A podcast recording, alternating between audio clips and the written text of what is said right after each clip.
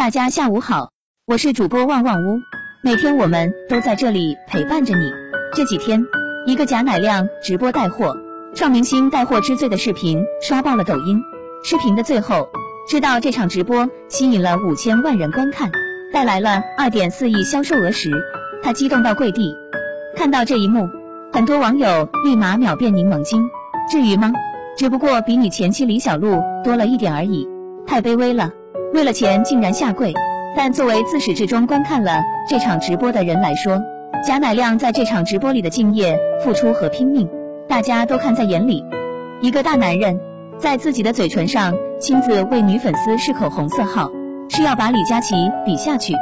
各种花式跳绳说来就来，挥汗如雨，不停不息，品尝美食，全身心投入。被网友大呼为坐也无所谓。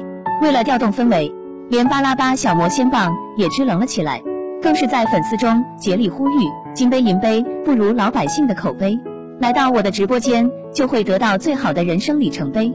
对于粉丝，贾乃亮期待加货的眼神肉眼可见，请求购买的话语频频迭出。整场直播持续了五个小时，贾乃亮一口水都没喝，一分钟都没有休息。粉丝们不禁大呼，不想买也都要买了。这回真的被亮哥感动到了。提起贾乃亮，或许很多人对他的印象还停留在他与李小璐的那段往事。对于这段关系，从两人一起参加节目、接受采访时的只言片语里，网友们就嗅出了在这段感情中贾乃亮的付出、隐忍、讨好和拧巴。直到两人离婚，经过了一段时间的沉寂后。网友们才发现了贾乃亮的另一面。其实一直以来，他都是一个很努力的人，演技精湛，工作十分卖力，身临其境。里他配都挺好里的苏大强，无论是台词功底还是情感表达，都十分精准到位。配庆余年，他一人分饰庆帝和梅芷里两角，在沉稳威严的庆帝和唯唯诺诺的梅芷里之间自由切换，分寸拿捏十分到位。最后。经过层层评选，他和实力派演员刘琳一起进入了总冠军的争夺。曾经，他把李小璐当作人生的全部，全心付出。如今，被生活劫难摧残的他，并没有一蹶不振，而是选择了迎头反击，用演技征服粉丝，借粉丝助力带货。这样的贾乃亮，其实活得一点都不卑微，反倒值得喝彩和尊敬。电影《一代宗师》里有一句台词。人活在世上，有的活成了面子，有的活成了里子。前段时间，同样因为直播，罗永浩就被炒上了热搜。从风光无限的彪悍 CEO 到直播卖货的主播，这个四十八岁的中年人被人说尽了风凉话，说这是一个中年理想主义创业者的葬礼。甚至还有人直接提问罗老师：“您对现在的自己失望吗？”本以为他会借着这个提问跟网友大肆诉苦。毕竟他已经足够努力，却还是因为各种各样的原因背负了近亿元的债务。但没想到他却这样回答：失望？怎么会？我在想尽各种办法赚钱还债呀。做主播赚的又不是脏钱，我还年轻，充满无限，还有很多可能性。正如他曾经说过的那样，失败只有一种，那就是半途而废。这个接近知天命的年纪，依然认为自己年轻。人生还有无限可能的中年男人，又一次选择了站起来。他倒下了，他站起来了，他又倒下了，他又站起来了。从当初创办日访问量超过百万的博客网站，到做到了北京前三的英语培训机构，再到创办梦想做全世界最好的手机的锤子科技，他一路跌跌撞撞，有过辉煌，亦遇过低谷，但他从来都没有放弃过。在这场直播里。最让人动容的一个镜头是，罗永浩把合作商品吉米投影仪错念成了锤子科技曾经的坚果投影仪后，面对两百万观众那深深的一个鞠躬，他说：“我给大家鞠个躬，希望你们看到我秃了的头皮后，体谅我老人痴呆。”曾经的坚果投影仪就像他的孩子，如今面对别人家的孩子，他只能小心的记着自己孩子的好，但一句无意间的口误。却早已把他的不甘、委屈和落寞暴露无遗。这场直播还请来了小米中国区总裁卢伟斌。对于当年被自己贬得一无是处的小米，老罗满脸堆笑。小米用的都是好材料，这样的罗永浩真的让人心疼。他为了卖货挣钱，卑微讨好的样子，像极了每一个曾经心高气傲、满怀理想的我们，在被生活暴击后低眉顺目的样子。但对于不要脸才能活下去的成年人来说，这样的卑微又算得了什么呢？毕竟生活的重担在不断加码，无法避免的意外说来就来。比起违背内心的委屈和日日经历的无奈，赚钱才是成年人最高级的体面。四月一日的这场直播里，罗永浩共卖出了三千八百七十六台小米手机，成交额超过一千五百万。这场直播他带货三小时，累计观看人数超过四千八百万，总交易额一点一亿元，加上每个品牌六十万加盟坑位费，三百六十万的音浪收入。和不菲的佣金提成，罗永浩足足能赚两千八百万，这才是一个成年人真正的骄傲。任正非有句口头禅：我要的是成功，面子是虚的，不能当饭吃，面子是给狗吃的。每一个成年人，当他放下面子赚钱的时候，说明他开始懂事了；当他用钱赚回面子的时候，说明他已经成功了。看过这样一个故事，一个名叫孙俪的人。本是一家大型企业的经理，但让他难以置信的是，一次裁员被开的人员名单中，他的名字也赫然在列。如今的经济形势，失业的中年人需要面临的找工作压力，要比年轻人更大。一时找不到合适的工作，他便不得不一边找工作，一边送外卖。从运筹帷幄的企业高管到风里来雨里去，凡事都要亲力亲为的外卖小哥，他的内心。不知道经历了怎样的煎熬和纠结，但孩子还要上学，房贷要按时交，父母的赡养费也每月要打，不送外卖又能干什么呢？生活虽然很难，但有了值得的人，他便感觉动力满满。他一边积极找工作，一边坚持送外卖，并坚持在朋友圈打卡。面对记者的采访，他略显满足地说：“现在做兼职的收入已经可以抵消日常消费了。”王小波说：“生活就是一个缓慢受锤的过程，每一个成年人都逃脱不了生活的捶打，但他们却从来都不敢落荒而逃，因为他们的身上有铠甲，亦有软肋。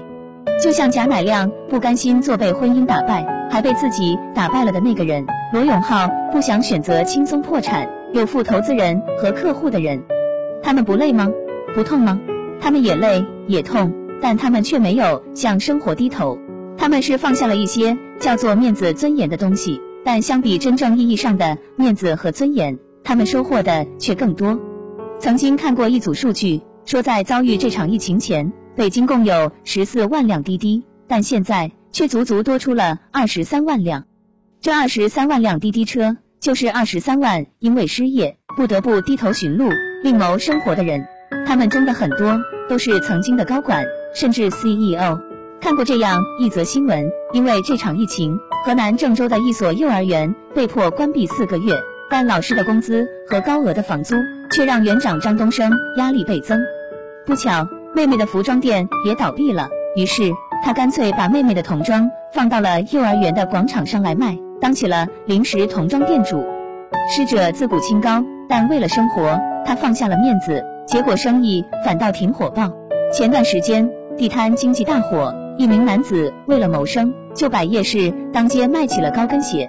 为了让顾客能更好的看到鞋子的效果，他很自然的为女顾客试穿。网上曾曝光过一张时间表：一点，卖水果的婆婆准备收摊了；一点三十分，外卖小哥还在给加班的白领送去夜宵；两点，饭局上应酬的中年人才刚到家；三点，值班的护士正在全力配合抢救刚送来的病人。三点三十分，货车司机已经整装待发。四点三十分，卖早餐的婆婆吃力的穿过逼仄的弄堂。五点，唤醒城市的环卫工走上萧瑟的街头。生活本就是一场渡劫，过程难免窘迫狼狈，但作为一个成年人，不管身上流血流汗，只要不下场，一切就皆有可能。每一个为了生活跪着挣钱的成年人都值得被尊重。记得听完之后分享到你的朋友圈。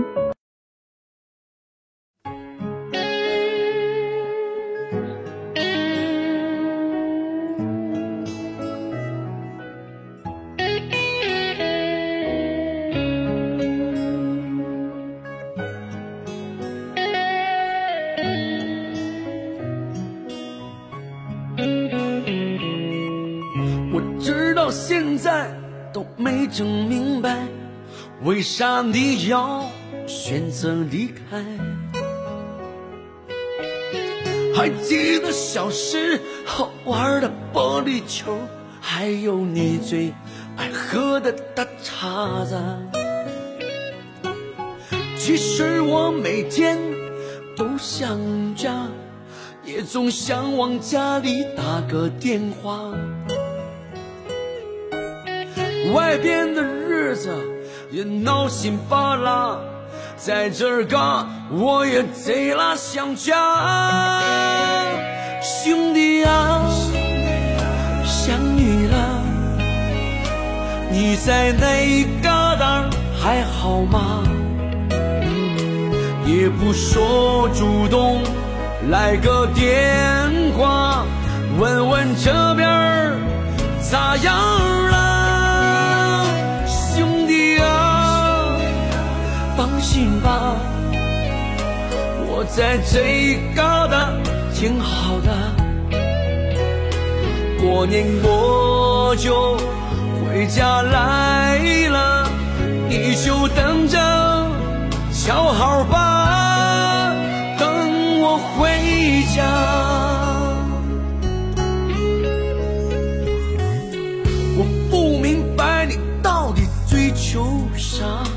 身在异乡，你过得还好吗？外边的床不比家里的大，晚上冷了你要盖点啥？过年高低。我肯定回家，记得帮我常看看爸妈。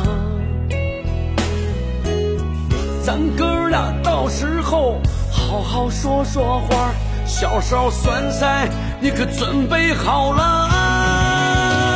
兄弟啊，想你了，你在那旮沓还好吗？也不说主动来个电话，问问这边咋样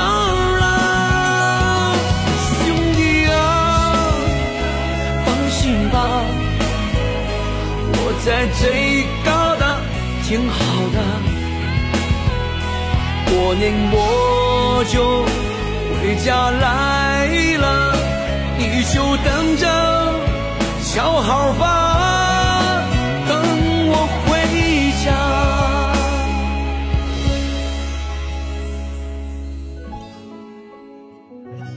兄弟，等你回家。